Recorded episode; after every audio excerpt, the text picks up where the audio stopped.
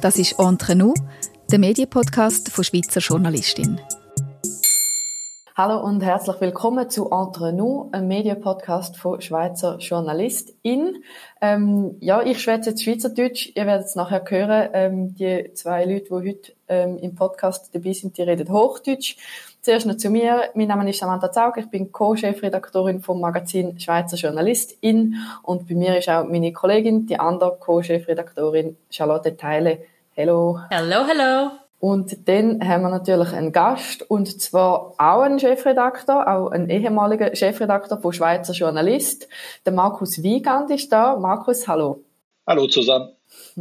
Und das Heft, wo jetzt rausgekommen ist, das ist die hundertste Ausgabe von Schweizer Journalist slash Schweizer Journalistin. Über den Namen reden wir noch. Ähm, weil der Markus Wiegand, der bei uns ist, er ist der allererste Chefredakteur gewesen. Dort mal hat das Magazin eben noch Schweizer Journalist geheißen. Und ähm, wir wollen die hundertste Ausgabe nutzen oder zum Anlass nehmen, um so ein bisschen, ein bisschen retrospektiv schauen, wie hat das alles angefangen, wie ist das dort mal gewesen, was hat das verändert und zum da so ein bisschen plaudern. Und Markus, wo du das übernommen hast, hast du das Magazin ja auch neu lanciert eigentlich in der Schweiz. Du bist, wenn ich es richtig erinnere, frisch geschlüpfte 29 gewesen.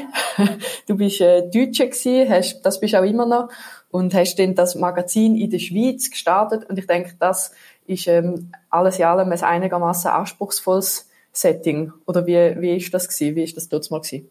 Das ist ja jetzt die Stunde der späten Bekenntnisse, glaube ich, weil ich habe an das Projekt auch yes. nicht unbedingt geglaubt, muss ich sagen. Ich habe das aus reinem Egoismus gemacht, weil ähm, ich hatte mich irgendwie bei der Appenzeller Zeitung beworben, bei so einer Kinderzeitung bei 20 Minuten und in Deutschland habe ich eigentlich an der DJS eine ganz, ganz gute Ausbildung gemacht. Also das ist in Deutschland recht bekannt und ich war ausgebildet als Journalist und habe gedacht, naja, irgendwas wird da schon klappen oder so. Aber ich bin nicht mal zum Vorstellungsgespräch eingeladen worden. Äh, Gottlieb Höppli war damals Chefredakteur des äh, St. Galler Tagblatt. Der hat mir irgendwie gesagt, naja, äh, bei aller Liebe, dann machen Sie doch erstmal eine Ausbildung. Und ähm, das heißt, ich hatte wenig Möglichkeiten. Ja, dass die die DJS nicht kennen, ich glaube, das ist heute anders. Also ich glaube, heute kennt man die, aber gut. Das mag sein, aber ich hatte auch sowas, eine halbe Stelle bei 20, 20 Minuten im Sportressort, also ich hatte überhaupt keine Chance. Ähm, und habe dann auch freigearbeitet ja. als, als Korrespondent und fand das auch irgendwie ganz nett. Und als der Hans Oberauer mich dann irgendwann mal angerufen hat, habe ich ihm gesagt, ja, ist alles ganz nett, aber ich habe ich keine Zeit. Ich habe hier gerade mir so ein bisschen was aufgebaut, habe dann für die Financial Times Deutschland geschrieben, die ist mittlerweile eingestellt worden und äh, auch für den Deutschlandfunk irgendwie berichtet für Regionalzeitungen und das, das lief so langsam und ich hatte eigentlich überhaupt keinen Bock darauf. Aber dann habe ich irgendwie strategisch gedacht, okay, wenn das jetzt nach einem halben Jahr wieder eingestellt wird, dann kennen mich wenigstens alle. Und ähm, das habe ich dem Hans Oberauer natürlich nicht so deutlich gesagt, aber ich habe jetzt nicht unbedingt gedacht, dass das funktioniert, weil es in diesem Minimarkt von der Größe Berlins und Umfeld irgendwie schon vier, fünf, sechs Magazine gab. Ähm, aber dann hat der Hans mich irgendwie überzeugt und ehrlicherweise war das zentrale Argument, dass er mir einen Vorschuss von 5000 Franken gezahlt hat, ich glaube, es waren 5000, weil ähm, ich hatte so viele Anfragen von irgendwelchen Leuten, die mal Projekte machen äh, wollten, aber wenn es dann mal ums Zahlen ging, dann waren die alle mal bei drei auf dem Baum. da habe ich mir gedacht, okay, der meint das ernst und 5000 Franken konnte ich gut gebrauchen und dann haben wir losgestartet. Bist denn du, also für, für die, die zulassen und vielleicht äh, nicht so gut den Verlag kennen, der Verlag, wo das Magazin Schweizer Journalistin und auch andere Publikationen erschienen, das ist der Oberauer Verlag und der Hans Oberauer, der Johann Oberauer, das ist unser Verleger. Das ist der, wo, wo eigentlich, wo vorher schon das Magazin quasi Spawn da, das Schwesternmagazin in Österreich hat, wo auch jetzt das in Deutschland hat und wo, ähm, wo dann die Idee hat oder wo das initiiert hat. Also es ist eigentlich der Schweizer Journalist, ähm, das mal ist auf seine Initiative entstanden und er hat einfach einen Chefredakteur gebraucht und darum ähm, Markus dich dann angefragt. Ja, was, was auch so weiter. Wie ist er denn auf dich gekommen, Markus? Ich habe eine Geschichte mal gemacht fürs Medium Magazin und ähm, ich habe ihn mehrfach ah, danach, okay. ich habe ihn mehrfach danach auch schon mal gefragt, aber er hat das nie so richtig gesagt, weil es ja, das hört sich jetzt nach Kokettieren und so weiter an, aber ich hätte mich wirklich niemals dafür ausgewählt, weil ich hatte keine Vernetzung, war jung, ich hatte das alles noch nie gemacht und ich glaube, wenn man ganz ehrlich ist, ist es auch eine Verzweiflungstat gewesen, weil er hatte auch andere angesprochen, die hatten aber alle abgesagt. Das wollte halt einfach keiner machen. Und ähm, ja, dann dann habe ich halt zugeschlagen. Ich habe eine Geschichte gemacht fürs Medium-Magazin. die war irgendwie ganz okay, ich glaube über 20 Minuten oder so. Da hat er gesagt, wie schaut's aus? Und dann habe ich gesagt, nee, ich habe überhaupt keine Zeit und so weiter. Hat er gesagt, ja, ist alles kein Problem, mit, mit einer Drittelstelle oder so, alles das Kreis. Nimm dir 5000 Franken. es war wirklich äh, so, dass ich da auch nicht viel drüber nachgedacht habe, aber es, ähm, ich habe ihm eigentlich gesagt, nee, Herr Oberauer ist nett, aber ich habe da keine Zeit und keinen Bock drauf. Und er sagt, ja, das ist wirklich kein Problem, das machen Sie alles nebenher, was natürlich überhaupt nicht gestimmt hat. Und ähm, so sind, das so ist auch so typisch. Ja, ja, so sind dann zwei Leute zusammengekommen. Einer, der irgendwie gesagt hat, der hat keine Zeit und irgendeiner anderer, der gesagt hat, das ist alles überhaupt kein Thema, das machen sie nebenher. Äh, beides äh, war irgendwie nicht, entsprach eigentlich nicht den, den Tatsachen. Und, ähm, aber ich muss sagen, dass der Hans Oberauer, also der Verleger, der das dann in anderen Ländern auch gemacht hatte, er hat schon dann auch geschafft, bei mir so eine Begeisterung dafür zu wecken, das irgendwie zu versuchen. Mhm. Also dann hat es bei mir dann irgendwann schon ein bisschen ja. geknistert, als ich gemerkt habe, dass der das ernst meint. Möglicherweise ist bei mir auch in der Erziehung irgendwie so ein bisschen was schiefgelaufen, weil ich stelle natürlich Autoritäten gerne in Frage. Und dann da so als Jungspund anzufangen und einfach mal dem NZZ-Chefredakteur zu sagen, hey, wie ist denn das da bei Ihnen im Haus eigentlich? Das hat mir natürlich schon sehr viel Spaß gemacht. Jetzt werde ich gerade noch die erste Ausgabe noch ansprechen. Die allererste, die ich gemacht habe, die ist ja nämlich gerade so ein bisschen, vielleicht nicht ein Schuss in den Ofen gewesen, aber schon äh, ein, ein Härtestart. Dort haben ja nämlich ähm, aufs Cover, wir haben das auch übrigens im, für Zuhörerinnen und Zuhörer, wir haben es im, im neuen Magazin, haben wir auch einen Teil von der alten Cover ähm, abbildet in einer Geschichte und ich muss sagen, die sind wirklich wow, sind haarsträubend. Also auf eine lustige Art, ähm, auch ein bisschen auf eine schwierige Art, wenn man so ein bisschen Fashion von dort mal anschaut. Ähm, aber das allererste Cover, das ist zäh gewesen, weil dort haben wir ganz fett Zahl 88 ähm, drauf printet und sind dann irgendwie die 88 wichtigsten Journeys ähm, gewesen. Wie, ähm, auch, und ich, ich, ich will jetzt das nicht ausführen, aber im Neonazi-Kontext ist 88 ähm, eine wichtige Zahl.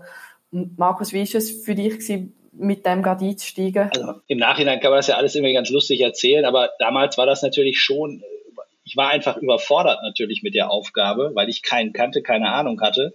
Da, dann prasselte das alles so auf einen ein. Mhm. Aber ich fand dann irgendwie, mhm. wenn, wenn sozusagen dann irgendwie all in. Ne? Natürlich ist das eine absolute Frechheit gewesen, als Newcomer im Markt mit einem österreichischen Verleger und einem deutschen Greenhorn zu sagen, das sind die 88 Typen, die hier die wichtigsten sind. Und es haben uns auch ganz viele prophezeit, auch so, die Herausgeber waren auch nicht so begeistert, dass das irgendwie grandios nach hinten losgehen würde. Aber der Hans, also eins kann er wirklich, er versteht was von Marketing, ne? weil das haben alle über uns gesprochen. Wir waren wirklich in aller Munde, auch natürlich, dass mhm. das irgendwie auch ein bisschen bescheuert war, was wir da versucht haben. Aber mhm. ähm, das hat das hat sozusagen diesen Start, ne? also dass uns alle dann auch kannten, hat schon extrem erleichtert. Also im Nachhinein war das natürlich richtig, es so zu machen. Aber mein Problem war natürlich, ich kannte die auch alle gar nicht, die da gewählt wurden. Also ich hatte überhaupt keine Ahnung, wer diese Leute überhaupt waren. Also natürlich habe ich mich dann damit, ja. natürlich habe ich mich dann damit beschäftigt und so weiter. Ne? Aber was ich schon auch sehr früh gemerkt habe, ist, wir sind halt auch ein sehr selbstreferenzielles Geschäft irgendwie. Dieser Medienzirkus, der kreist immer schneller um sich selber. Und das hat damals halt auch schon funktioniert. Weil die Leute wollten schon irgendwie auch dabei sein. Also viele, die gedacht haben, ich bin hier der größte Hirsch auf der Lichtung, ne? Ähm, die haben gedacht, naja, da bin ich auf jeden Fall dabei, das ist ja interessant und mal schauen, wo ich abschneide. Mhm. Das ist ja auch eine Form von Gesellschaftsspiel fast irgendwie. Ne? Das hat dann schon ziemlich gut funktioniert. Also überraschend das, für mich. Ja. Ich hätte ja. das nicht gedacht eigentlich. Samantha, was du gesagt hast, das stimmt natürlich. Ne? Wenn ich mir heute die Titelbilder angucke, ne? dann frage ich mich schon ja. ein bisschen, was wir geraucht haben, bevor wir das gemacht ja. haben. Das ist schon so. Also schön sehen die nicht aus. Die sind wild. Ähm, ich muss auch sagen, ich sehe, ich sehe schon, die sind schon. Beschreib das mal, Samantha. Ich beschreibe das gerne, ich würde das gerne ein bisschen elaborieren. Ähm, die sind natürlich, einerseits sind sie natürlich auch ähm, interessant, weil sie sind ja schon ähm, von der Ästhetik ähm, Kinder von ihrer Zeit.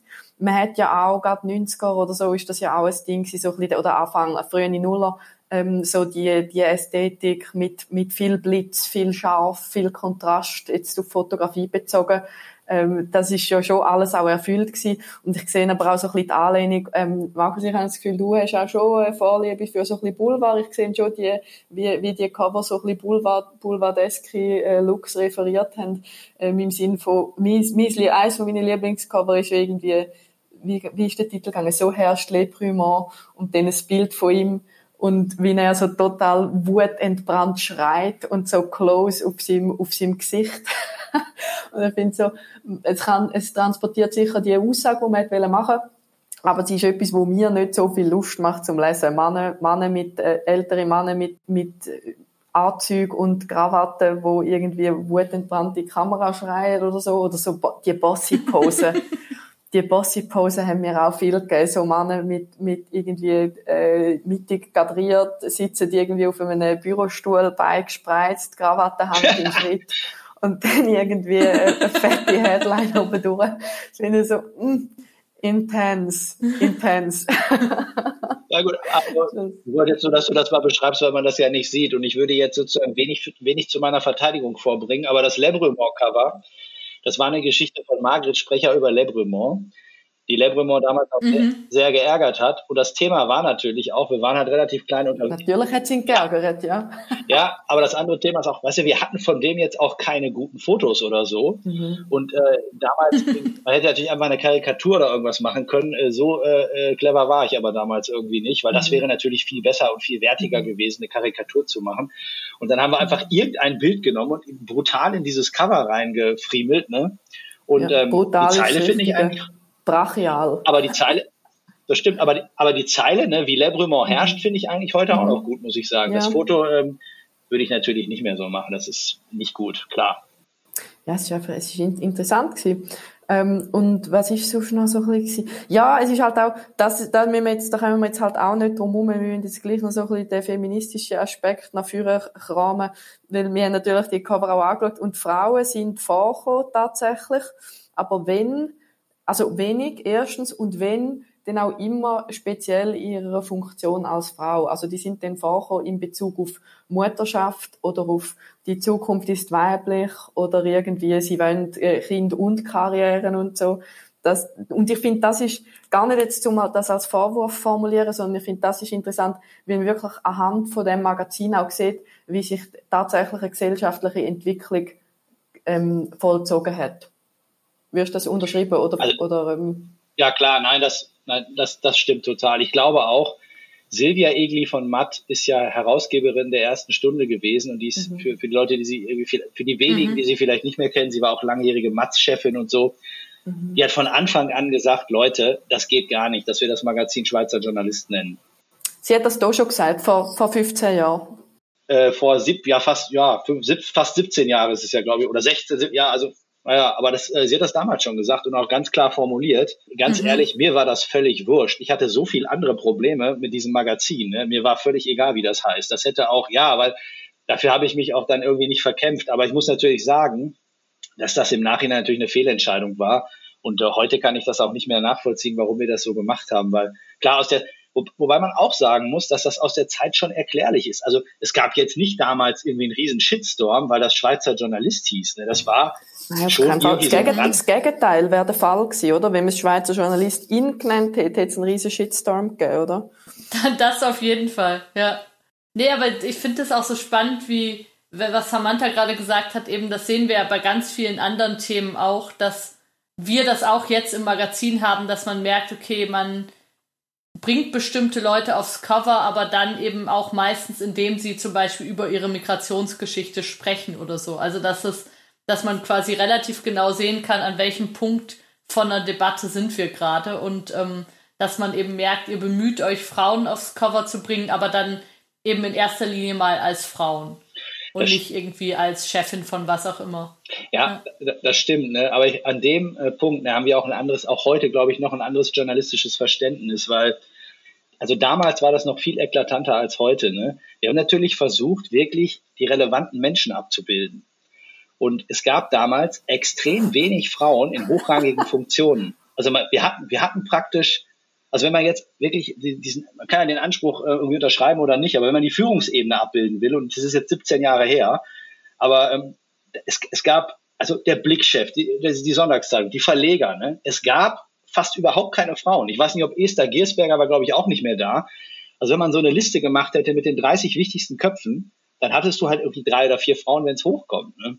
Und das ist, da muss mhm. ich auch sagen, da habe ich auch heute ein anderes journalistisches Verständnis, glaube ich, als ihr, weil wir haben bei Kress heute genau das gleiche Problem, dass Leute mich anschreiben und sagen, hey, mach doch auch mal eine Frau aufs Cover, ne? Ähm, ja, klar. Aber wir haben heute in Deutschland immer noch die Situation, dass 80, 85 Prozent der Top-Positionen äh, durch Männer besetzt sind. Und natürlich kann man irgendwie das, kann man das im Blick haben, aber es ist so, ich kann bei Kress nicht allen Ernstes zum Beispiel jetzt heute im Jahr 2022 äh, ungefähr ein ausgewogenes Verhältnis äh, irgendwie machen. Und ich fände es auch journalistisch total falsch, weil es vorgaukeln würde, äh, dass das ein Gleichgewicht ist. Und bei deutschen Regionalzeitungen, als ich das zum letzten Mal ausgezählt habe, wir schreiben das Jahr 2022 und ich finde das nicht gut, ne? aber der Frauenanteil ist meiner Ansicht nach bei den wichtigsten Titeln immer noch unter 10 Prozent. In der Chefredaktion und bei den Digitalen ist es anders. Aber in der Top-Position, wo es dann wirklich ums Eingemachte geht, da, da sind wir irgendwie bei 9 zu 1. Ne? Vielleicht kann man ganz kurz sagen, das Magazin, wo du jetzt Chefredakteur bist, also, ja. Press Pro, das ähm, hat sozusagen die Chefetage ähm, in den Medienhäusern als Zielgruppe. Also eben nicht die Chefredakteure, sondern eigentlich die Geschäftsführer. ja, gut, Chefredakteure, also sagen wir mal Führungskräfte, klar. Mhm. Das, das stimmt. Also, und deswegen ist es natürlich, wenn man so eine, so eine Gruppe anvisiert, dann ist es relativ schwierig, äh, da so einen Anspruch zu transferieren. Und ich diskutiere dann auch häufig, wenn ich sowas mal im Editorial schreibe, dann kommen immer Zuschriften, wo wir dann auch, oder wo, wo dann auch eine Debatte stattfindet. Ich würde das auch jederzeit ins Blatt reinholen. Aber ich finde das an der Stelle auch einfach falsch, wenn wir das anders machen würden. Ich, ich versuche eine journalistische Abwägung irgendwie zu machen. Und äh, also um mal ein ganz konkretes Beispiel zu nennen, die Zeit ist ein linksliberales Blatt. Die schreiben das rauf und runter. Die beiden Verleger sind Stefan und Dieter von Holzbrink, zwei Männer. Der Chefredakteur ist Giovanni Di Lorenzo, ist ein Mann. Einer Esser ist ein Mann. In der Ebene drunter ne, holen die schon Frauen hoch. Aber auch de, der Aufsichtsrat ist fast ausnahmslos durch Männer besetzt. Äh, von beiden. Das sind ja zwei verschiedene Gesellschaften. Und ähm, ich, ich finde es falsch, wenn man dann irgendwie eine Geschichte über eine Frau erzählt, obwohl die jetzt erst in der zweiten oder dritten Führungsebene vorkommt ich finde das auch nicht irgendwie sinnvoll in, in dem Sinne, weil es einfach ein falsches Bild irgendwie erweckt. Und gerade bei der Zeit finde ich es halt besonders auffällig, weil die in ihrem redaktionellen Teil natürlich immer einen völlig anderen Kurs machen. Aber schaut euch mal an, wer das Sagen bei der Zeit hat. Keine einzige Frau hat da was zu sagen. Also auf der richtigen Top-Ebene. Ja, nein, ich finde, ich finde, das ist halt, glaube auch, äh, Markus, wie du gesagt hast, es ist auch sehr, es hat auch sehr mit dem, mit dem Verständnis oder auch Selbstverständnis als vom Journalistischen zu tun, ähm, in dem Sinn, dass man auch kann über ich halte jetzt vielleicht bei deinem Magazin explizit ist vielleicht auch ein Sonderfall, aber dass man auch Geschichten kann so ähm, setzen oder Themen so planen, dass man kann Diversität unterbringen, ähm, weil, weil es ja auch den Ansatz gibt. Das ist ja interessant, das ist ja auch recht gut erforscht und dokumentiert, dass, dass man eben nicht so kann sagen, es ist das Huhn oder das Ei, Frauen ähm, müssen zuerst in Positionen kommen, ähm, dass sie können abgebildet werden, sondern dass halt auch die, die Zusammenhänge gibt von beispielsweise Frauen müssen, ähm, über Frauen muss berichtet werden in bestimmten Funktionen, zu ermöglichen, dass sie in bestimmte Positionen kommen. Ich glaube, das ist ja auch etwas, wo, wo, wo man kann auf dem Radar abhalten und wo dann halt vielleicht gleich auch damit zu tun hat, wie man sich selber sieht oder was auch so ein bisschen ähm, die eigene äh, Auffassung von der eigenen Funktion von Berichterstattung auch ja. hat. Also total. Was, was wir immer gemacht haben, ist, dass wir immer versucht haben, wenn es irgend möglich ist, ne, halt auch Frauen abzubilden. Wenn ich zwei Möglichkeiten habe, haben wir immer versucht, auch Frauen abzubilden, äh, um da nicht ein reines Männermagazin zu machen. Das versuche ich bei Kress heute immer noch natürlich. Ne? Und ich, ich möchte zu unserer Ehrenwirkung auch sagen, ne, dass wir ein Mentorinnenprogramm aufgelegt haben, sogar mal vor zehn Jahren, wo wir drei, vier Journalistinnen mhm. gewonnen haben, um ja, um dieses Thema halt auch ein bisschen praktisch irgendwie voranzubringen. Und wir haben vor, ich weiß nicht, das, das war so zwei, drei Jahre vor meinem Abschied, da haben wir halt einfach auch mal ausgezählt, ähm, wie die Frauenquoten in den Redaktionen wirklich aussehen. Und ich weiß, dass das beim Tagesanzeiger auch eine Debatte ausgelöst hat, weil wir hatten so die verschiedenen Quoten und die Redaktion. Wir haben das jetzt nur nach dem Impressum mal ausgezählt. Das war jetzt relativ schnell gemacht, aber es hat halt schon so ein Bild gegeben und beim Tagesanzeiger fanden die das dann irgendwie merkwürdig, dass sie irgendwie so im Umfeld der NZZ und der Weltwoche mit einem Frauenanteil von, ich sag mal heute, ich weiß es nicht mehr genau, also 20 Prozent am Ende lagen. Und bei den Führungskräften war damals auch praktisch fast überhaupt keine Frau am Start. Das fanden die jetzt als linksliberales Blatt irgendwie ein bisschen schräg. Und natürlich war die Zeit damals mhm. auch noch nicht reif für irgendwie so größere Proteste. Aber ich weiß, da gab es eine Arbeitsgruppe und da gab es dann irgendwelche Themen auch. Und das, also das haben wir schon versucht auch zu adressieren. Wir haben es aber natürlich nicht zu einem Leitmotiv irgendwie der Positionierung gemacht, so wie ihr das jetzt gemacht habt. Das haben wir nicht gemacht. Mhm. Na, ich finde es auch spannend, was du sagst. Also ich finde auch, dass es kein schlechtes Argument ist, Markus zu sagen, ähm, man möchte ja auch die Wirklichkeit so darstellen, wie sie ist und nicht so tun, als wäre quasi als wäre jetzt quasi jede wichtige Position eigentlich mit einer Frau besetzt, weil man immer nur die zeigt. Ähm, das das finde ich schon, das finde ich schon auch ein gutes Argument. Aber eben, ich glaube auch, man, man zementiert halt trotzdem mit dem, was man, was man zeigt, auch immer wieder Bilder, ähm, wo, wo man dann halt tausendmal sieht, ein Mann, ein Chef, ein CEO sieht so und so aus. Und ihr brecht das sicherlich auf im Kress, aber das wird halt trotzdem immer noch, wird immer noch stark, ja, stark so weitergegeben. Und das ist natürlich was, wo dann junge Leute draufschauen und sagen, oh, ähm, ich kann wahrscheinlich nicht CEO werden, weil so sehe ich nicht aus. Mhm. Wir versuchen das ja irgendwie auch. Und es ist nur so, wenn jemand den Anspruch an mich ranträgt, äh, ihr solltet aber jetzt als markantes Beispiel ne, die Titel irgendwie ungefähr paritätisch besetzen, da muss ich sagen, äh, nein, das, weil das einfach nicht geht. Das funktioniert bei uns nicht. Wenn jemand sagt, hey, ihr habt jetzt aber mhm. irgendwie 18 Männer hintereinander auf dem Titel gemacht, dann muss ich sagen, ja, okay, die Kritik ist irgendwie berechtigt. Aber was, ich meine, ihr seid da ja schon irgendwie auch feministisch unterwegs. Ne? Was aber auch ein Punkt für mich ist, das ist wirklich 15 Jahre irgendwie Erfahrung. Mhm. Männer sind ja auch irgendwie viel öffentlichkeitsgeiler als Frauen. Ne? Wenn man jetzt irgendein Unterhaltungsformat macht, zum Beispiel dieser Fragebogen hinten drin, das ist ja jetzt, sagen wir mhm. mal, echt ein Unterhaltungsformat. Mhm. Nach meiner Erfahrung war das, das habe ich mhm. selbst halt gemacht. Von zehn Männern, die du anfragst, ne, sagen neun Ja oder sagen acht Ja. einer sagt, nee, ihr, ihr spinnt wohl. Und einer sagt, ah, schon, aber gerade ist schlecht, weil ich wechsle den Job. Uns ist umgekehrt Nein, umgekehrt überhaupt. Bei uns ist es umgekehrt. Mag sein, aber es ist auf jeden Fall ist die. Doch. Ich, ich würde sagen, es ist ungefähr 50-50 und dann kommen auch so Sachen. Ah, also, äh, weißt du, Markus, oder wissen Sie, ich möchte mich da jetzt auch nicht so in den Vordergrund schieben. Ne? Jetzt bekommst du natürlich nicht irgendwie eine Führungsposition. Jetzt bekommst du nicht eine Führungsposition, weil du diesen. Das haben uns auch die Männer gesagt, Markus. Also wir, wir können die gegenteilige Erfahrung teilen, wenn Samantha und ich Frauen angefragt haben, dann waren die immer dabei. Und wir, dieses ähm, von Männern, ich möchte mich nicht in den Vordergrund, ich muss da nicht unbedingt und so, das ist eher was, was wir gehört haben. Ich glaube, ja, ja. ja. Das finde ich interessant, weil ich da oft drüber gerätselt habe, weil es ja bei dem Format oder bei verschiedenen Formaten auch überhaupt nicht geht, die jetzt irgendwie fortzuführen oder sowas. Das ist einfach ja ein Unterhaltungsformat. Ne? Das heißt, eigentlich ist es ja auch ein bisschen eine Selbstdarstellungsfläche und die kann man dann halt nutzen oder nicht. Und ich glaube, man merkt auch bei, bei Frauen, die dann in Führungspositionen kommen, bei Männern auch, wenn die eine sehr aktive Öffentlichkeit, aktiv die Öffentlichkeit suchen auf den sozialen Kanälen, bei uns und so, dann kann das natürlich schon dazu beitragen, dass man auch irgendwie so in die Verlosung ist für die Führungskräfte. Das ist jetzt nicht das Einzige oder Wichtigste, ne? Aber das ist mir in den letzten 15 Jahren schon, schon aufgefallen, aber in der Schweiz ist der Eindruck natürlich auch schon sechs Jahre her. Das, das kann auch sein, dass sich das irgendwie stark verändert hat. Das, das will ich gar nicht, oder das kann sein. Jetzt will ich noch ein Thema, wo ich das Gefühl, ähm, müssen wir unbedingt drüber reden, weil das ist auch interessant. Ähm, wir haben schon ganz bisschen angeschnitten, sind so die Rankings. Das ist ja ähm, von der Marke, von all diesen Marken, die es im, beim Oberauer Verlag gibt und auch von Schweizer Journalistin, ähm, ist ja das ein grosses, äh, ein grosses Ding.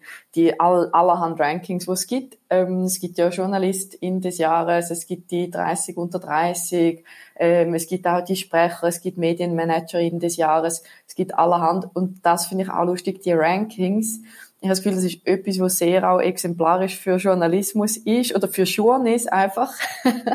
das selbstreferenzielle, Markus, wo du schon so ein bisschen gesagt hast, dass, dass alle sind so ein bisschen, hm, es ist nicht so cool zum dabei sein und die sind ja überhaupt nicht objektiv, die Rankings, aber wenn man dabei ist, ist es eben gleich cool und an die Aperos kommen auch alle gern. Ich finde das so witzig, weil es ist so ein bisschen, es tut, es, ich finde, man sieht gut so ein bisschen das Selbstreferenzielle und so ein bisschen die Eitelkeit und, und irgendwie halt auch, wie so Zeug total gut funktioniert. Hast du nicht auch die Prognose bekommen, oder ich kann mir vorstellen, dass du, wo du angefangen hast mit dem, ähm, dass es so ein bisschen Prognose gegeben hat, in der Schweiz funktioniert das nicht, weil die Schweizerinnen und Schweizer sind zu unprätentiös, die sind zu bodenständig, die stehen nicht auf so Sachen. Ja, das, das, also das ist was, was ich total oft gehört habe. Das war ganz am Anfang, ist jetzt schon ewig her da war das genau der Kommentar. Nein, also in der Schweiz stellt man sich selbst aber nicht so aus. Ne? Und das war halt eine grandiose Fehleinschätzung. Also es hat in der Schweiz genauso funktioniert. Ich glaube auch, dass das, was man bei so einem Magazin macht, sich nicht darin erschöpfen darf oder so. Es ist, es hat auch was Spielerisches und ich glaube, man muss auch den Beipackzettel immer dazu, dazu packen, wie man das macht und was das dann auch ist. Aber auf der anderen Seite finde ich schon, es auch einen ganz guten Schachzug irgendwie, dass man das dann in die Community rein verlegt und dann einfach mal sagt, hey, die Journalistinnen und Journalisten äh, stimmen eben ab darüber. Und wenn dann äh, jemand gewinnt, dann hat das, ist das auch eine harte Währung. Also ich weiß nicht, wie ihr das heute empfindet, aber für mich ist das eigentlich eine von den, weiß ich nicht, ein, zwei, drei wichtigsten Auszeichnungen in dem Bereich. Und ich glaube, es hat damit was zu tun, dass die Kolleginnen und Kollegen eben sagen, hey, das war schon cool, was du da gemacht hast. Und das, mhm. also die, die Leute haben das immer ernster genommen eigentlich als ich. Wir haben auch bei den Preisverleihungen dann durchaus manchmal versucht, so ein bisschen eine, eine Distanzierung oder eine spielerische Komponente da so reinzubringen. Aber diese Form der Ironie, die äh, hat irgendwie niemand verstanden, wenn ich das irgendwie gemacht habe. Mm -mm. Ironisch ähm, ist das gar nicht. Also die Leute nehmen das sehr, sehr, sehr ernst. Also gerade bei diesem Journalisten des Jahres Ranking habe ich das wirklich massiv gemerkt, wie auch Leute empört waren, wenn sie nicht im Ranking drin waren und wie, also das ist überhaupt kein Spiel. Also das finden die Menschen nicht spielerisch und auch jetzt ähm, es war ja gerade erst letzte Woche, ähm, war ja. sozusagen die Feierlichkeit, wo die dann ihre Urkunden bekommen und so. Und wie viele mir da immer wieder geschrieben haben, wann bekomme ich meine Urkunde.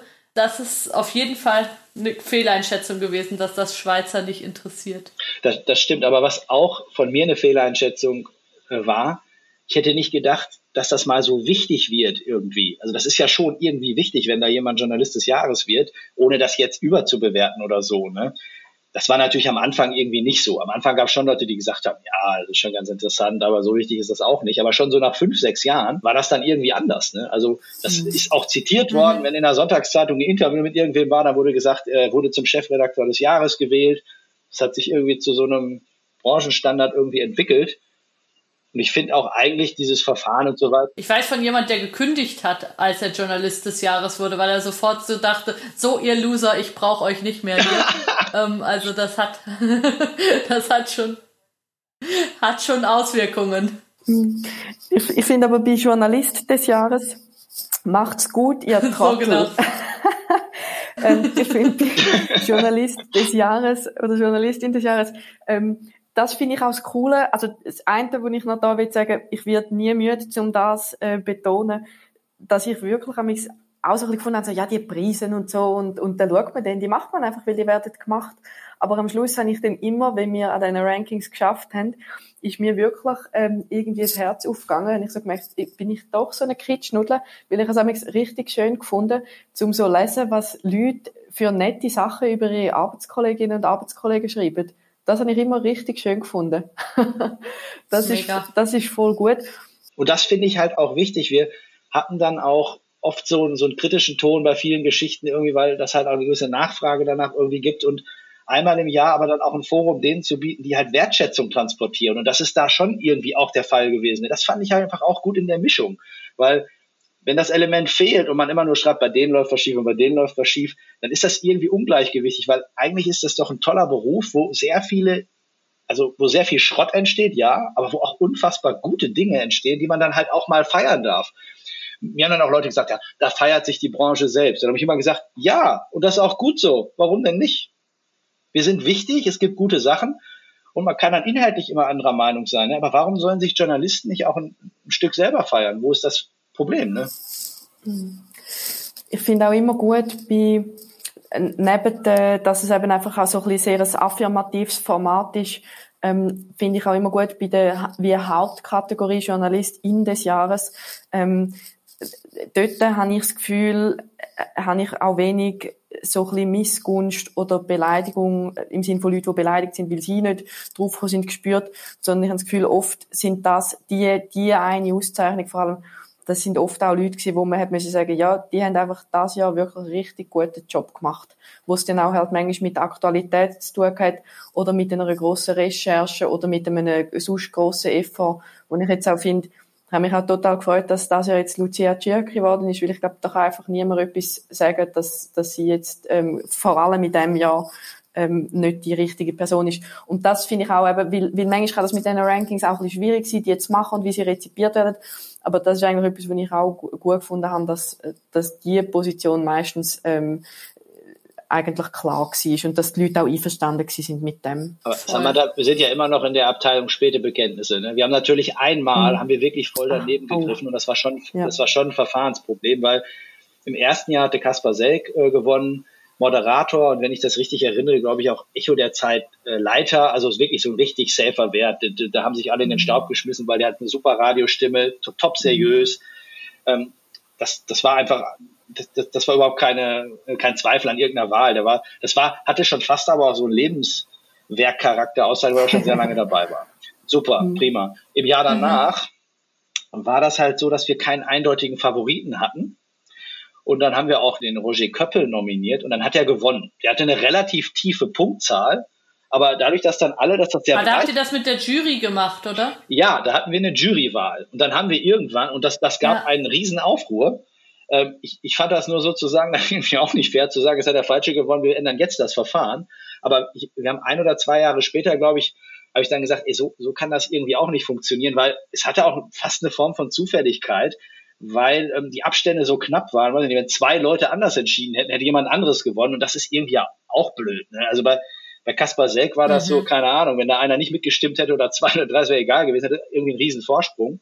Wir hatten aber damals, glaube ich, relativ viele nominiert. Das war echt äh, der erste Fehler.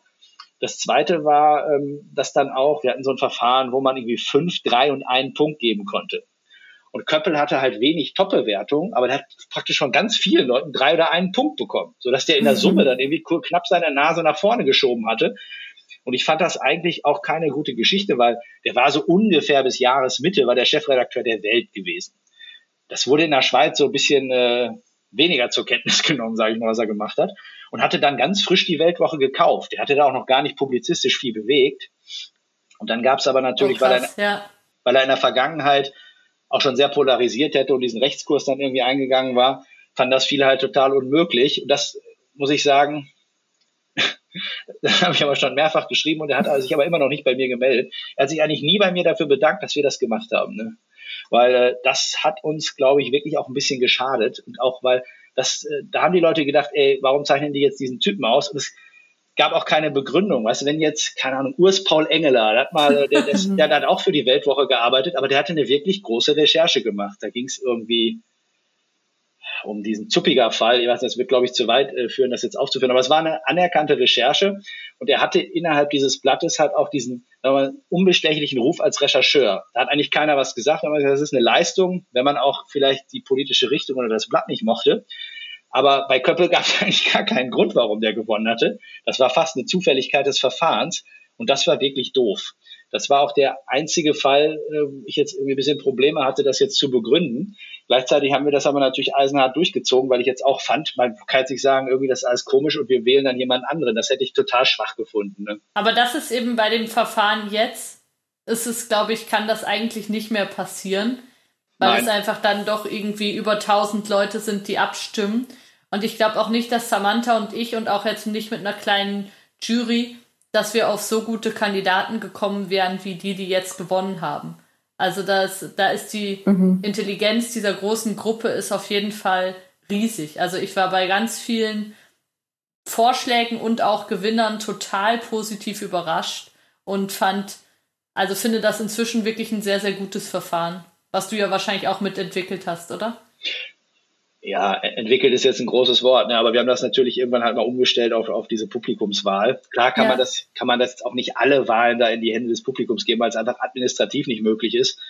Aber das ist, also das ist schon gut gewesen und wir haben das auch, also Michelle Binswanger und Nicole Althaus, die waren damals Mama-Bloggerinnen, also die mhm. haben sozusagen, mhm. könnt ihr sagen, ja, wurden wieder in ihrer Rolle als Frau präsentiert, dann nehme ich das irgendwie zur Kenntnis, aber Trotzdem haben wir die nominiert und dann haben die gewonnen. Das war schon damals halt, das waren halt nicht irgendwie, weißt du, so, so ein Krawattenmensch, der da Geschichten recherchiert hat, sondern das war online, es war irgendwie, oder es war digital, gab es damals das Wort noch gar nicht. Da habe ich zum ersten Mal geschnallt, dass es einfach wirklich viel, viel besser ist, in die Community das Thema zu verlagern, weil ich nie gedacht hätte, ich habe zwar die nominiert, weil ich es gut fand in der Mischung, ich hätte aber nie gedacht, dass die gewinnen. Die haben aber mit einem relativ großen mhm. Vorsprung mhm. dann auch gewonnen. Und das, das finde ich, das ist halt Schweiz, ne? sehr demokratisch am Ende das Verfahren.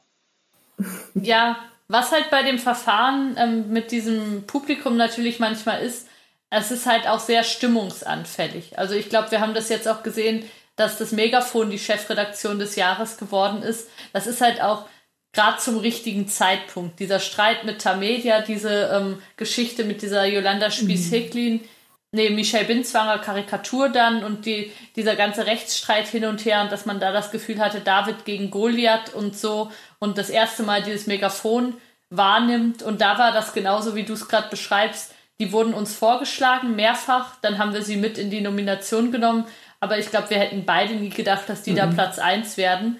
Und dass sie es geworden sind, ist halt manchmal dann auch so ein bisschen so eine Stimmung, dass man das Gefühl hatte, ähm, die finde ich jetzt sympathisch, für die stimme ich jetzt. Wenn ich sozusagen eine, eine leise Kritik an den Gastgeberinnen äußern darf, ne, mhm. bei der Megafonwahl, ne, fand ich, fand ich eins, dass das eigentlich nicht geht. Wenn ich das richtig kapiert habe, und ich verfolge das nicht mehr so intensiv, dann haben die ja nicht gesagt, wie der Name ist. Die haben nicht gesagt, wer sie sind. Doch, doch. Oder? Wir haben sie mit Aber nicht im. Die, ja, doch. Doch, doch. Echt? Die sind okay. im Heft mit Klarnamen. Ja, das habe ich nicht gesehen, weil. Die sind nicht mit Foto. Aber die haben doch dieses. Aber die haben, ah, okay, aber der Name, also der Name ist bekannt, weil ich habe das, ähm, ich habe das im Heft nicht richtig gesehen, dass die mit Name, sozusagen, dass die mit Namen genannt sind, weil das hätte ich komisch gefunden. Oder weißt du auch, dass die mit, dass sie sozusagen ihr Gesicht nicht zeigen, das ist ja okay, irgendwie okay. Aber ich habe gedacht, dass sie auch ihren Namen nicht genannt haben. Das haben wir toleriert und gesagt, das ist ein Kompromiss, den man macht, ähm, aber dass sie mit Klarnamen. Aber das ist ja in Ordnung, dass man nicht sein Gesicht zeigt, das finde ich. Aber ah, okay, na dann ist es anders, weil das das, da gab es immer irgendwie so Kandidaten, die das dann irgendwie auch äh, manchmal gefordert haben. Und das finde ich irgendwie schräg. Es ist nein, nein, in Russland oder Weißrussland oder Nordkorea anders, aber das, das, habe ich gar nicht gesehen. Dann ziehe ich mhm. alles zurück und behaupte das ja, Gegenteil. Das ja, ja. Also das ist interessant. Ich finde auch, dass wenn man schon so ein bisschen eine Stunde der späten Bekenntnis hat, kann, kann man das ja auch sagen. ähm, ich finde, das mit dem, äh, mit dem Megafon, ich finde, das zeigt auch, ich finde so nice, ich sage so die ganze Zeit, es ist interessant, dass, ich töne schon so wie, wie so eine, meine eigene Lehrerin früher, aber, aber ich finde, es ist wirklich interessant, dass man anhand von dem Heft kann so Sachen ablesen, wenn man jetzt so zurückschaut, weil ich finde, die, das mit dem Megafon, das ist ja total, äh, Charlotte, wie du gesagt hast, es ist total, ähm, hat zu dieser Zeit passt, weil das Megafon gewonnen hat, ist nicht gewesen, hey Megafon, ihr macht einen richtig einen guten Job, sondern das war, fuck you, Tamedia. Dass die Wahl so rausgekommen ist. das stimmt. Also ein bisschen hat man vielleicht auch gesehen, dass sie sich bemühen und versuchen, einen guten Job zu machen. Ja. Aber ich glaube auch 90 Prozent war Fuck you to Media. Ja, das ist das. Und, und das zeigt ja, ist ja mega ein, ein, ein, ein brancheninterner ähm, Diskurs, wo das abbildet, oder Diskurs, einfach etwas, äh, brancheninterne Entwicklungen ähm, oder so Spannungen, wo, wo so etwas abbildet, wo sich dann nachher niederschlägt, in so etwas wie so einem Chefredaktionsranking.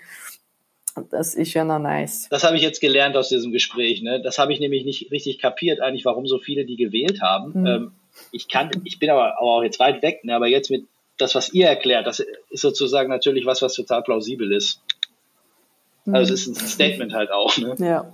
Genau, es war voll ein Statement und es war natürlich auch ähm, natürlich mit Lucia Tschirki so das, was am meisten an dem Ranking dann auch Feedback gegeben hat. Also hat, glaube ich, auch die Taz drüber berichtet und alles Mögliche. Mhm. Und das Megafon hat sich, glaube ich, sehr gefreut, was ich jetzt schade fand, dass sie nicht zur Preisverleihung gekommen sind. Ich glaube, das war da war ihnen dann schon wieder organisatorisch zu viel. Zu fest Establishment. nee, ich glaube, die haben sich kurzfristig abgemeldet. Ach so. Ich glaube, da, die, da sind zwar viele Leute, mhm. aber dann waren doch irgendwie alle, konnten nicht.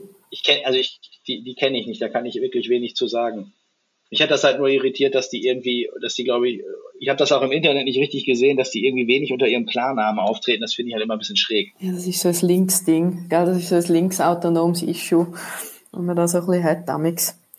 Hm, Charlotte, das ist, glaube ich, eine Frage, wo du, ähm, wo von dir kommt, wo, wo ich finde, die sollte man noch behandeln, so ein bisschen Name-Dropping. So ein bisschen, wer hat, wer hat früher noch, ähm, wer hat früher noch total Überflügerin ausgesehen und ist jetzt so ein bisschen verschwunden, wer, wer ist auf dem Radar gewesen und dann irgendwie doch äh, ausgestiegen oder, oder so ein bisschen, ähm, vielleicht auch Branche gewechselt oder so. Vielleicht wenn wir über das noch reden. Das finde ich so ein bisschen Gossip von früher noch. Genau, Markus, erzähl uns doch mal.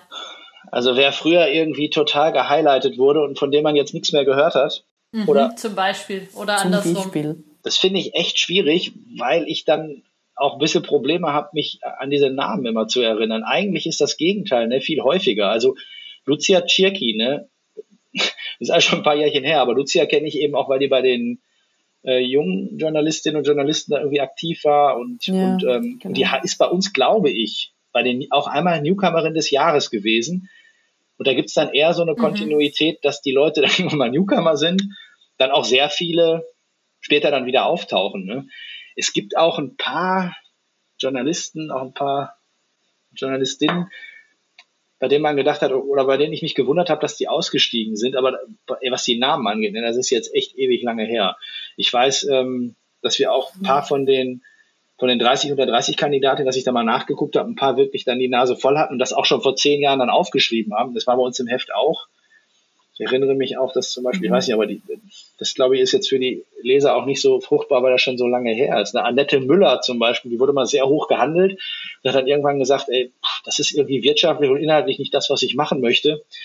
Äh, also mache ich irgendwie mhm. mal was komplett anderes. Äh, das, das ist einfach für mich nicht mehr.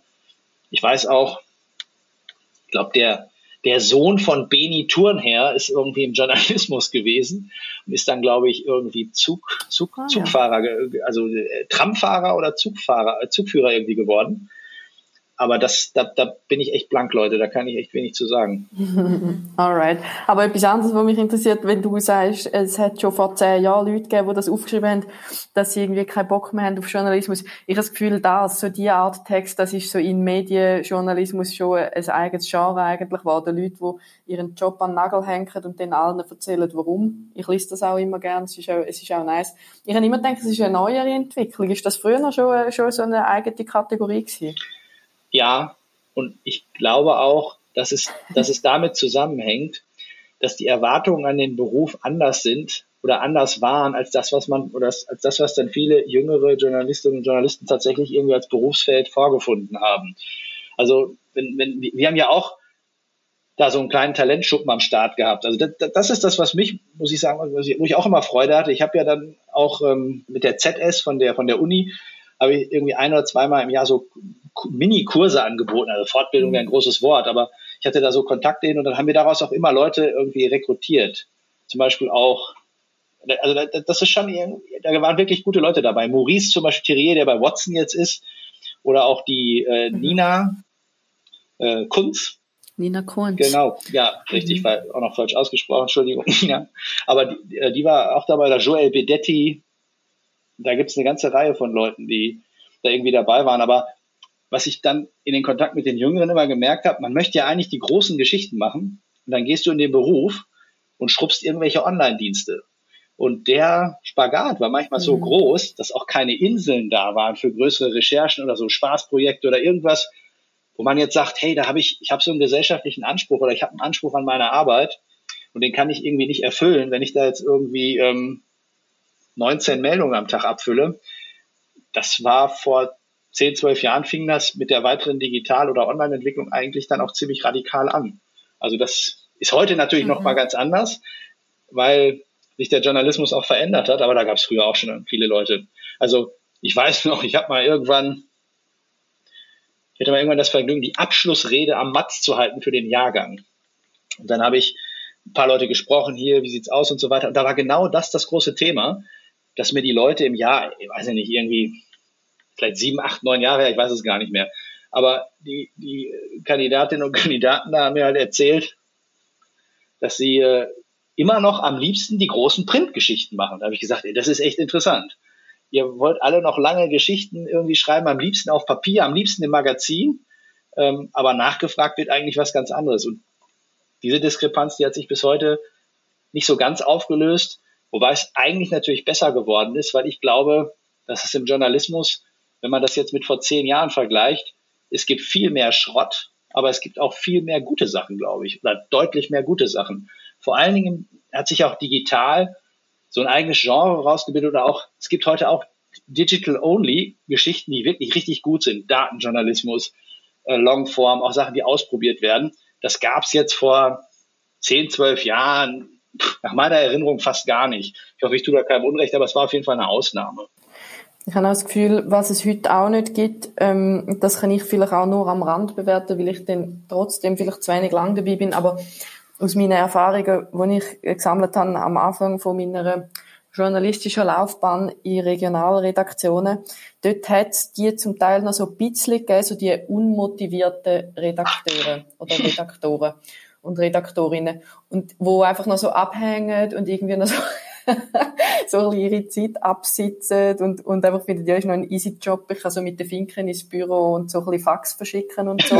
und, und ich habe das Gefühl, die gibt's heute halt, die gibt's heute irgendwie nicht mehr. Oder so Erzählungen von alten Journalisten, wenn die mir einmal sagen, ja, eigentlich bin ich, habe ich Lehrer wollen werden, aber dann bin ich mal auf einer Redaktion gewesen und dann ist so mega chillig gewesen und ich habe gut verdient und dann bin ich halt das geblieben. Und ich glaube, das gibt's nicht mehr. Ich glaube, heute ist es schon eine Entscheidung, wo man trifft, wenn man Journey sein Das macht irgendwie niemand mehr, weil, weil es Heute muss man es wollen. Das glaube ich auch.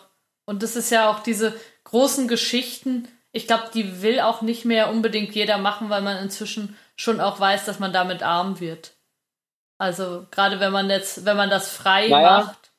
Also es gibt sicher noch die, aber ich glaube, es gibt nicht mehr so die Illusion, dass man davon sicher gut leben kann. Und vielleicht vor zehn Jahren hat man das noch gehofft, dass man nur noch einer von den gut bezahlten Autoren vom Tagi Magi wird oder so. Ja, also Silvia Egli von Matt, die Ex-Matz-Chefin, hat mir immer erzählt, dass ich glaube, in den 80er, 90er Jahren hat die frei gearbeitet.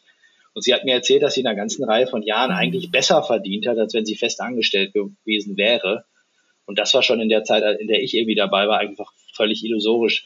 Es mag eine ganz kleine Gruppe von irgendwie Edelfedern oder so geben, die da, die, für die das gilt, aber wenn man heute frei arbeitet, dann ist man leider in vielen Fällen so knapp am, am, am Rande des prekären Arbeitsverhältnisses.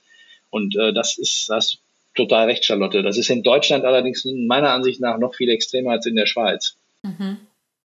Schon, wieso? Ich habe immer gedacht, in Deutschland gibt es noch mehr verschiedene Verlage, man hat noch ein bisschen mehr Spielraum ja, also es gibt in Deutschland Herrscharen von Leuten, die für Regionalzeitungen arbeiten, die einfach wirklich unfassbar schlecht bezahlt werden. Und auch in, in Deutschland ist das zum Teil auch ein Thema. Ich weiß nicht, Charlotte, du warst ja bei der Süddeutschen Zeitung da auch bis vor wenigen Jahren tätig. Also als ich mal für die Süddeutsche was geschrieben habe oder irgendwas angeboten habe, dann wollten die halt ernsthaft irgendwie 77, das ist ja ein bisschen her auch, aber die wollten 77 Cent pro Zeile bezahlen. Und äh, ich sag mal, die haben dann vielleicht 80 oder 100 äh, Zeilen abgekauft. Das heißt, die wollten eigentlich, dass ich ein bis zwei äh, Tage arbeite für 77 Euro. Ne? Und ähm, die haben das damals zumindest auch ähm, ein bisschen so systematisch, mit einer gewissen Systematik gemacht und gesagt, ja, sie müssen das ja nicht machen. Aber wenn man als junger Journalist halt auch vielleicht zwei, drei coole Arbeitsproben haben wollte, dann haben das halt viele gemacht. Und äh, wenn ich mit freien Journalisten spreche, ich sage denen immer knallhart, Leute, ich würde auch nicht für die New York Times für 77 Cent schreiben. Wenn das alle machen, ne, dann äh, funktioniert das auch nicht mehr. Ich glaube, dass sich das heute ein bisschen verändert hat, aber ähm, in Deutschland ist es insgesamt so, dass die, es gibt da auch so Durchschnittswerte von der KSK, so einer Sozialversicherung und so weiter. Also da sind die Ansätze in der Schweiz auch Kaufkraft bereinigt. Vor sechs, fünf, sechs Jahren war es auf jeden Fall so immer noch leicht besser als in Deutschland. Das glaube ich auch. In Deutschland gibt es sehr viele freie Journalisten, die dann als Lehrer arbeiten, in der Ausbildung tätig sind, Übersetzer sind, Deutschkurse geben, weiß der Geier was. Da ist das eigentlich so eine zweite Säule, weil es Freude macht. Aber also vor allen Dingen im lokalen Ebene, aber selten was, ähm, von dem man irgendwie gut leben kann. Ich kenne ganz wenig Freie, die das wirklich so top professionell machen, dass sie davon leben können. Die meisten, die ich kenne, machen Fachjournalismus tatsächlich. Mhm. Also der Zeilensatz bei der Süddeutschen war, als ich angefangen habe, 1,40. Wo er jetzt ist, weiß ich nicht, aber auf jeden Fall dass man davon nicht leben kann, das ist, glaube ich, immer noch so.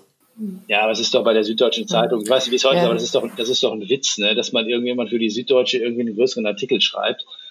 Ähm, gut, aber das, da, da lehne ich mich jetzt zu weit aus dem Fenster, weil ich die Preise auch nicht kenne. Aber es ist äh, tatsächlich so, als ich damals irgendwie jung war, ne, war das auf jeden Fall eine Frechheit. Mhm. Ja, ich habe das Gefühl, in der Schweiz ist es mehr, oder so wie ich es kenne, gibt es bei uns mehr so die Pauschalhonorar dafür, wo, wo, den, wo man sagt, so und so viel gibt's ähm, und zwar so ein bisschen egal, wie der Aufwand ist. Also auch sehr nach Publikation, aber ich habe das Gefühl, auf Zeilen ist, ist bei uns weniger ähm, als einfach Pauschalhonorar, wo, wo halt dann nicht am Aufwand angeglichen werden. Ja, aber ich glaube auch in der Schweiz äh, lebt man davon eigentlich nicht. Also nur von solchen, nur von, von solchen das Printhonoraren das leben Weg. auch die wenigsten nur davon. Das stimmt mhm. schon. Nein, no way. Du wolltest noch was sagen, Markus, oder? Nein, nein, nein. Ich wollte nur fragen, was die Liste von Samantha macht. Sind wir schon ein bisschen vorangekommen? Ja, sicher. Meine Liste? Ja, du hast, ihr, ja, ich überlege. Ich überleg. Ganz genau einen Schlachtplan dir gemacht. nein, nein, das ist zu viel gesagt. Das ist zu viel gesagt. Nein, ich überlege gerade, über was wir noch, über was wir noch reden Ich habe, glaube eigentlich alle Sachen so ein bisschen angesprochen, die mich interessieren. Charlotte, hast du noch was haben wir noch für Themen, wo wir noch vergessen haben oder wo wir noch nicht drüber geredet haben? Ja, ich würde gerne, Markus, du hast es ja vorhin schon mal ein bisschen angesprochen, aber mich würde mega interessieren, wie du jetzt, also Samantha und ich hören ja auf, wir haben es anderthalb Jahre gemacht, wie du jetzt so aus der Ferne die anderthalb Jahre, die wir es gemacht haben, gesehen hast. Also was du gut fandest, was du schlecht fandest, das würde mich interessieren. Also ich fand natürlich gut, dass ihr irgendwie eine, eine Frische und einen frischen Ton reingebracht habt. Und das war ja irgendwie auch, auch der Sinn der Sache. Charlotte, du weißt das wahrscheinlich auch, dass ich ja irgendwie an der Auswahl auch ein bisschen beteiligt war. Und ich finde schon wichtig, dass eigentlich nicht nur so eine ganz enge Gruppe von Männern zwischen 45 und 55 da irgendwie solche Branchenmagazine macht. Ne? Also das, das hat ja. mir gut gefallen. Ähm, ich, ich versuche das jetzt nicht zu hart zu formulieren, aber was mir nicht so gut gefallen hat, war, dass ein Markenzeichen, glaube ich, was gut funktioniert hat, das hat mir in den letzten anderthalb Jahren ein bisschen gefehlt. Und das waren so diese, das ist aber natürlich auch echt schwer. Vielleicht ist der Anspruch auch irgendwie ein bisschen hoch an der Stelle. Das spielt wahrscheinlich auch eine Rolle bei, bei uns als Haus dann. Aber so diese gut recherchierten Geschichten, die haben mir in den letzten anderthalb Jahren eigentlich gefehlt, weil das, das war das, was in der Zeit, als ich es gemacht habe, ist natürlich auch ein bisschen, jetzt ein paar Jährchen her, aber das war das, was uns eigentlich etabliert hat, dass man bei uns Geschichten gelesen hat, die die anderen halt nicht hatten. Also so eine Geschichte, wie es bei der NZZ irgendwie mit Eric Guya irgendwie läuft oder wie Le Brumont herrscht, das hat Margaret damals geschrieben, oder wie so mhm. Pino äh, irgendwie sich da aufführt. Ähm, das, das, das hat mir einfach so in der Mischung gefehlt. Ne? Mhm. Ne? Aber möglicherweise ist es auch so, dass man irgendwie auch nicht alles haben kann. Das, das, vielleicht muss man sich da auch entscheiden. Ich bin eher so ein Fan davon, dass man versucht, möglichst breit das anzulegen, weil die Schweiz ist so ein kleiner Markt. Und wenn man in der Nische eine Nische bedient, irgendwie, dann funktioniert das halt nicht. Das heißt, eigentlich muss man meiner Meinung nach halt versuchen, möglichst viele Pralinen in die Schachtel reinzu, reinzustecken, auch wenn man die selbst vielleicht gar nicht so toll findet. Eine, eine gute Praline. Im aktuellen Heft ist ja eine große Geschichte, wo jemand ein halbes Jahr recherchiert hat über Roger Schawinski drinne. Ähm, Sowas finde ich prima. Ich habe die allerdings jetzt, muss ich sagen, nicht, nicht aktuell irgendwie ganz genau gelesen, aber von dem, von dem Thema, dass man einen großen Namen nennt, so Schawinski eine Bilanz, ne, das, das ist das, was nach meiner subjektiven Einschätzung, ich hoffe, ihr seht mir das dann nach, ne, war das in der Mischung zu wenig. Mhm. Von nee, dieser Art ich, von Element, aber klar. Aber Daniel Neun, unser lieber Kollege, sagt ja immer, schlau schnacken ist, also schlau sprechen ist irgendwie leicht, ne?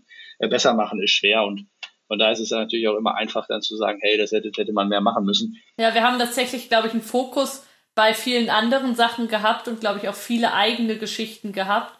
Aber was schon stimmt, ist so diese, diese Flurfunk, ähm, was sagt man sich über Eriguya-Geschichten und so. Das war nicht so sehr unser Fokus von Samantha und mir. Das, das stimmt auf jeden Fall. Und mir ist auch bewusst, dass Leute sowas gerne lesen.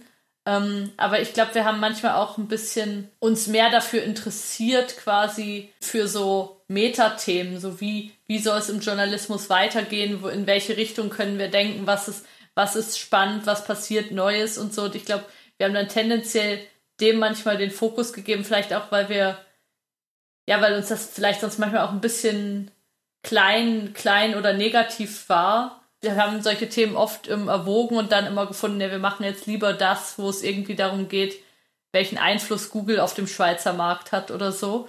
Aber es stimmt schon, dass Leute das gerne lesen und dass wir da nicht so den Fokus drauf hatten. Das glaube ich auch. Aber wisst ihr, mich würde das irgendwie, ich habe so den Eindruck, wir biegen so langsam auf die Zielgerade ein. Ne? Mich würde auch mal mhm. interessieren, wie das für euch eigentlich war, diese anderthalb Jahre. Was hat euch gefallen? Was hat euch überrascht? Ähm, wie ist es euch gegangen da in diesen anderthalb Jahren? Ja, ich kann zuerst, ich kann zuerst sagen, oui. Ja, ich kann, ich kann sagen, das, was du jetzt gesagt hast, eben mit diesen Themen, ähm, dass man zum Beispiel ähm, wichtige äh, Personen halt rauspickt und, und mal schaut, was läuft dort alles falsch und dass man das irgendwie untersucht und durchleuchtet.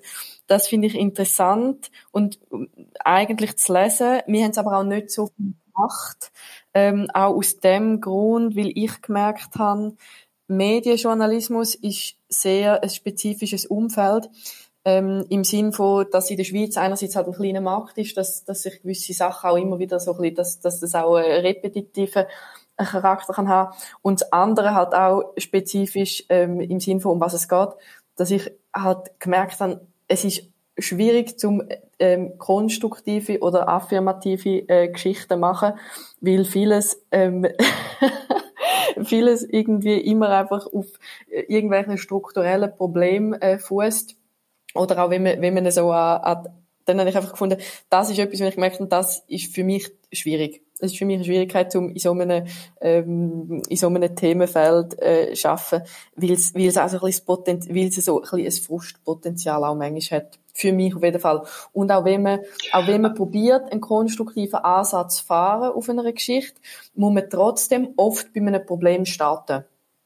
Weißt du, was ich meine? Absolut, das stimmt. Wobei, ich glaube auch, dass es nicht immer, also es muss nicht immer destruktiv mhm. sein, wenn man irgendwelche Inside-Geschichten macht. Ne? Zum Beispiel kann es auch einfach irgendwas erhellen, was jetzt die vielleicht nicht gerne lesen, aber was gar nicht unbedingt mit so einer harten Kritik verbunden ist. Ne? Ich sag mal ein Beispiel, wem gehört zum Beispiel die NZZ eigentlich? Das ist ja jetzt, sagen wir mal, nicht destruktiv. Ich finde, dass es irgendwie ein Dienst für die Gesellschaft wäre, wenn man mal wüsste, wer die Aktionäre eigentlich sind. Ich habe das in den letzten Jahren nicht mehr verfolgt, aber nach meinem Kenntnisstand ist das so, dass die das eben äh, irgendwie nicht sagen. Das ist eine wichtige Stimme in der Schweiz. Es gibt ja auch diese Vinkulierungsbestimmung, dass einer nicht zu viele Aktien halten darf. Aber wenn sich da verschiedene Leute zusammenschließen und auch da einen politischen Einfluss nehmen, dann gibt es irgendwie starkes Interesse, auch das irgendwie mal auszuleuchten. Und das wäre natürlich ein super schwieriges Thema. Aber das, das ist für mich dann halt auch konstruktiv. Ne? Oder wenn man sich Mehrheitsverhältnisse anguckt oder, oder, oder wenn man jetzt schaut, warum hat Wanner eigentlich die Mehrheit irgendwie bei der NZZ oder so. Ne? Ich weiß schon, was du, was du meinst. Es hat oft, oft geht es natürlich darum, auch Probleme zu beschreiben.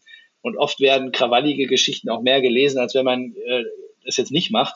Aber dadurch, dass wir ja auch oft in der Mischung, finde ich, so Werkstattgeschichten haben oder auch wie man, wie man Sachen äh, besser macht, wie man irgendwie besser schreibt, finde ich das in der Mischung halt schon auch wichtig, auch auf Fehlentwicklungen hinzuweisen. Mhm. Ja. Das stimmt. Aber das ist jetzt, das ist jetzt aber auch ältere Männer erzählen vom Krieg, gebe ich zu. Nein, das ist das Ding, ich habe einfach gemerkt, das ist etwas, was ich am Anfang überhaupt nicht auf dem Radar hatte, ähm, oder auch sehr unterschätzt, oder unterschätzt. Nein, ich habe einfach gar nicht so daran gedacht, dass, es, dass, dass das könnte vielleicht ein Ding sein, wo ich aber während dem Job gemerkt habe, dass das etwas ist, wo, wo, wo ich lieber anders habe und halt auch das Ding mit dem, es ist schon sehr auf der Meta-Ebene. Journalismus ist ja oft auf der Meta-Ebene und Medienjournalismus ist so die Meta-Meta-Ebene, wo ich immer gefunden habe, uh, manchmal, manchmal wird es irgendwie so ein bisschen, so ein bisschen abstrakt ähm, und, und so ein bisschen sehr selbstreferenziell. Was kann mega interessant sein, was aber auch kann ähm, für mich so ein bisschen anstrengend, oder wenn ich merke, es hat das Potenzial zum auch anstrengend mhm. sein. Das kann ich voll so unterschreiben. Ja, also es ist wie, wenn ich noch ein Bild machen wenn ich noch ein Sprachbild dann noch in den Raum stellen Es ist wie, wenn man ähm, ich, ich komme ja eigentlich vom Fernsehen ganz am Anfang mal und beim Fernsehen gibt es ja die unsäglichen sogenannten A-Textbilder oder Einführungsbilder. Und das ist dann immer so, dann sagt man Leute, das ist so, wo die Leute so einen Leitsordner aus dem Regal nehmen oder irgendwie ein, ein Buch anschauen oder so irgendwo einen, einen Flur entlang äh, laufen.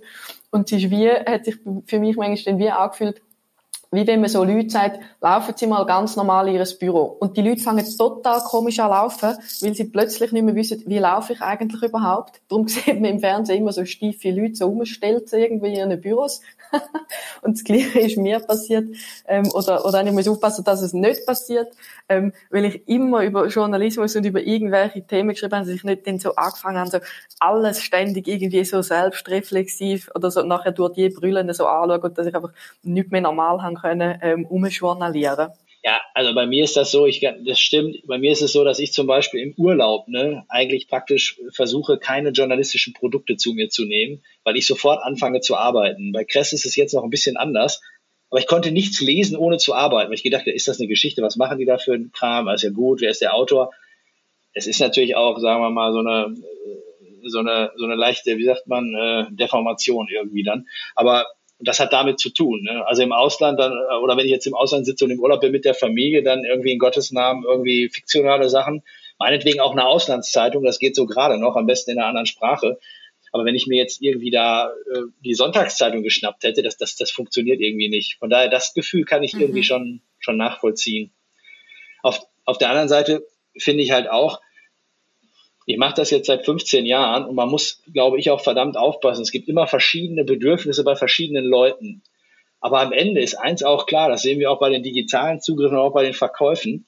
Die Aufmerksamkeit irgendwie, die Aufmerksamkeit der Leute zu bekommen, ist total schwer und wird nicht einfacher. Wenn man so eine Geschichte macht, die ein bisschen anstrengender ist für die Leute, ist es total schwer, die dafür zu gewinnen. Also ihr habt das ja auch gesehen, diese Guya-Geschichte, die war jetzt relativ schnell gestrickt, man kann die finden, wie man will. Aber die Aufmerksamkeit war sofort da. Wir haben da auch einfach Hefte verkauft. Ne? Das äh, bezahlt ja die Party am Ende nicht. Aber das ist so ein, ich war mir sicher, dass das funktionieren würde. Großer Name, Guya war irgendwie ein Thema, funktioniert irgendwie. Wenn man jetzt, wenn man jetzt irgendwie sowas macht wie, dass man äh, eine schwarze Journalistin aufs Cover irgendwie macht, dann ist schon klar, dass das im Verkaufen von der Aufmerksamkeit schwierig wird, obwohl das ein wichtiges Thema ist. Und äh, es kann jetzt mögen oder nicht, aber diese Form der, ja, der, der, der Wirtschaftlichkeit, das, das habe ich oft, also die Erfahrung habe ich echt oft gemacht.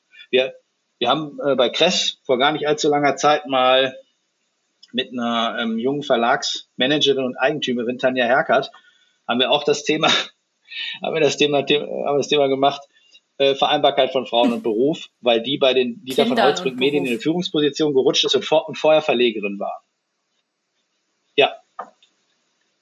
Wie? Ja, Fam nee, Frauen Wieso? Beruf ich habe Familie gesagt. und Beruf, ist das was anderes? Das ist kein Gegensatz. also nein, nein, sorry. Und ähm, das Interessante, was da passiert ist, ich habe gedacht, ich will es jetzt echt mal wissen. Ne? In den sechs Jahren, in denen ich das mache, hatten wir die höchste Aufmerksamkeit auf den sozialen Kanälen, soweit ich das verfolgen kann. Das ist ja auch keine Wissenschaft, aber bei LinkedIn die Zugriffe, die wir gemessen haben und so weiter. Und wir hatten die mit Abstand niedrigsten Verkäufe. Das kann man jetzt irgendwie weit interpretieren, aber das ist irgendwie so ein typisches Fall. Das Thema sollte irgendwie interessieren. Wir haben auch viel Applaus bekommen. Aber, und jetzt muss man sagen, wir sind da ein bisschen oder sehr stark vom Preisniveau unterwegs. Aber wenn es denn darum geht, dafür Geld auszugeben, äh, nee. Das ist ein schönes Statement, aber Geld möchte ich dafür nicht ausgeben. Und also die, die Erfahrung habe ich wirklich oft gemacht. Themen, die interessieren sollten, ich finde es total wichtig, dass man das auch macht. Aber wenn man jetzt irgendwie nicht bei einem Gewerkschaftsmagazin arbeitet, wo das sowieso gelesen wird, dann kann man das aus meiner Sicht aber also wenn man das durchzieht, hat man wirtschaftlich ein Problem. Und ihr wisst, das ist wirtschaftlich sowieso schon angespannt, natürlich in diesem kleinen Kuchen, in dem wir da tätig sind. Und halt, glaube ich, auch sehr darauf an, was für eine Community das man bedient. Weißt, wenn du, wenn du eine Community hast, wo sonst mit so Themen, ich sage jetzt, ähm, finde das ja immer ein bisschen eine komische Formulierung, aber so Familien und Karriere oder eben so Frauen, Frauen und Beruf, wo sich sonst mit dem nicht beschäftigen. Und dann findet so, ha, Gott nochmal, jetzt interessiert, ich bin doch keine Frau, es interessiert mich doch nicht. Wieso muss ich mich jetzt mit Frauen beschäftigen?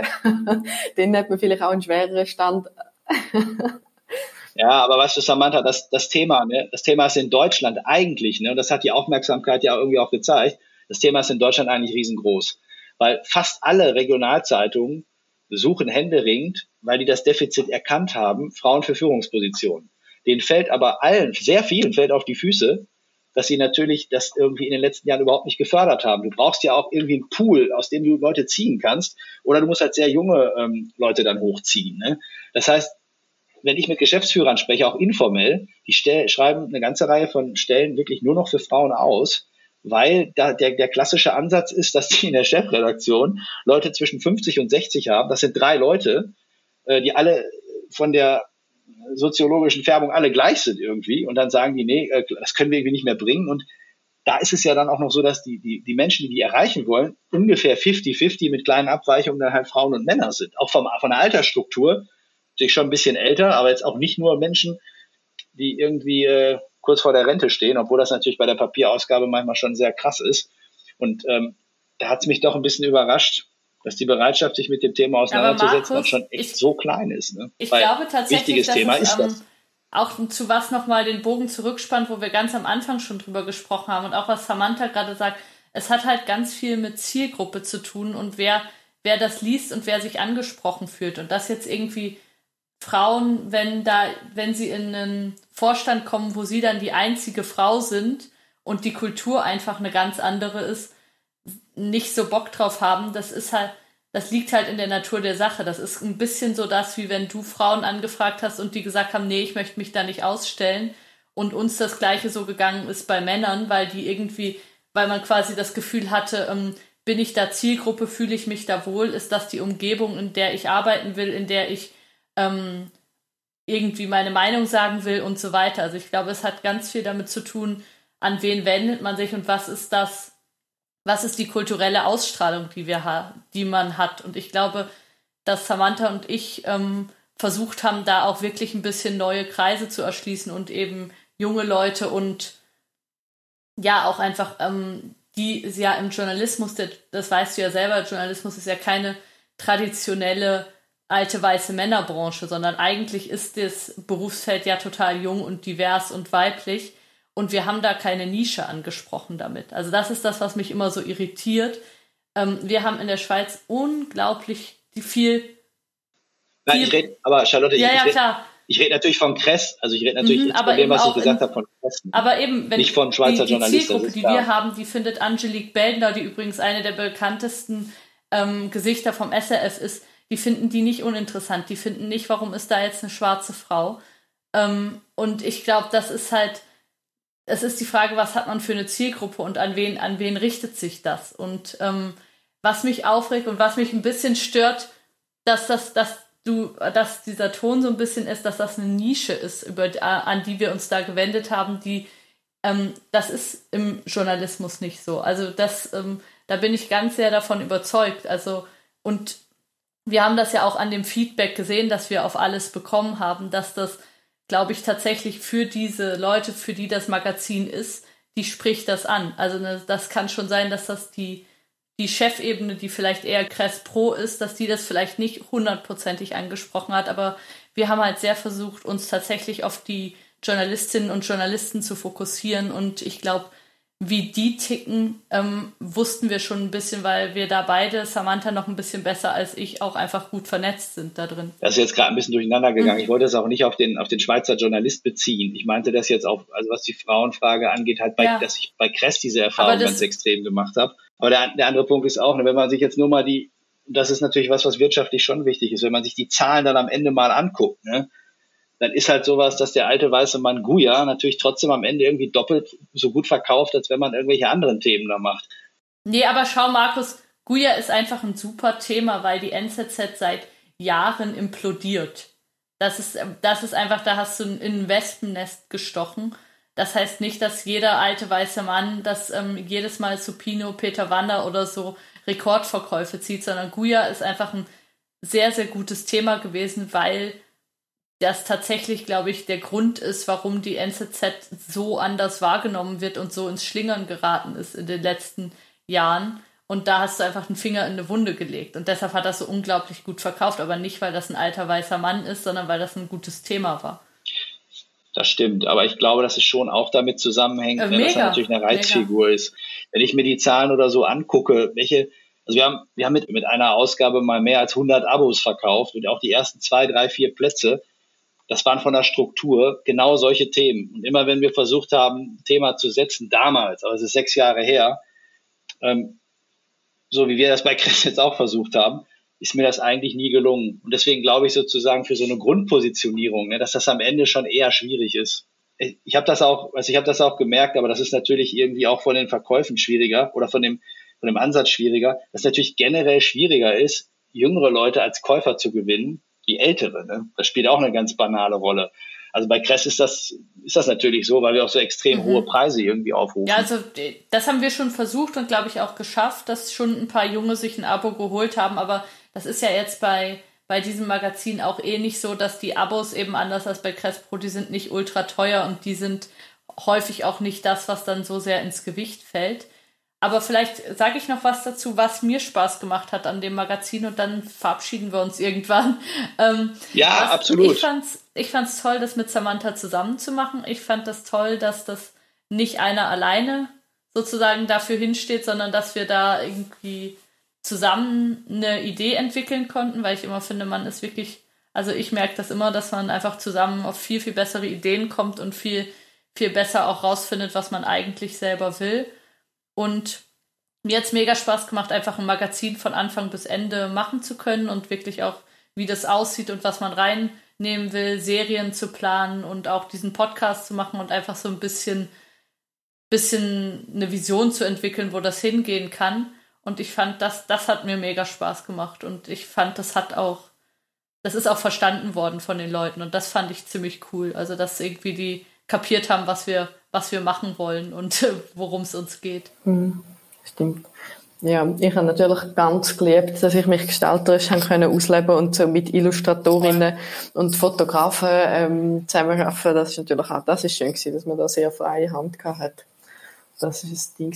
Und das, das will ich noch sagen, dass wir, jetzt haben wir immer, immer über, über, vor allem über Frauen geredet. Wir haben ja schon uns bemüht, ähm, aber trotzdem haben wir ja immer noch blinde Flecken gehabt und von intersektional sind wir gleich auch noch weit weg gewesen am Schluss. Also mir ist so ein bisschen, ähm, mhm. das, um einfach das zu sagen, dass wir uns nicht so als die totale Diversity-Leute anstellen, ähm, weil, weil das sind wir gleich halt auch nicht gewesen. Am Schluss ähm, gibt's da immer noch Sachen, wo man nicht, Themen, wo man, wo man, wo einem Sensitivität dafür fällt, aber aber wir haben können probieren und, und haben können ähm, probieren, das äh, gestalten. Yes. Ja, dann machen wir einen Punkt. Ich will an dieser Stelle noch sagen, dass ähm, ja, es ist unsere letzte Folge, ähm, weil es jetzt auch das letzte Magazin ist, wo wir produziert haben. Und ob und in welcher Form äh, der Podcast weitergeführt wird, das ähm, ist dann einer Nachfolgerin oder einem Nachfolger oder einem nachfolgenden Kollektiv überlassen. Ähm, mir hat es auf jeden Fall Spaß gemacht und ich danke euch zwei ähm, sehr viel mal, dass ihr dabei gewesen sind und äh, Markus, dass du dir Zeit genommen hast, um so ein bisschen von früher zu erzählen und auch über heute zu schwätzen und euch, die zugelassen haben, danke ich auch ganz viel mal, dass ihr dabei gewesen sind. Ähm, ja, ich habe sehr viel Spaß gehabt und habe mich gefreut, Danke. um das mit euch zu machen. Macht's ganz gut. Ciao miteinander.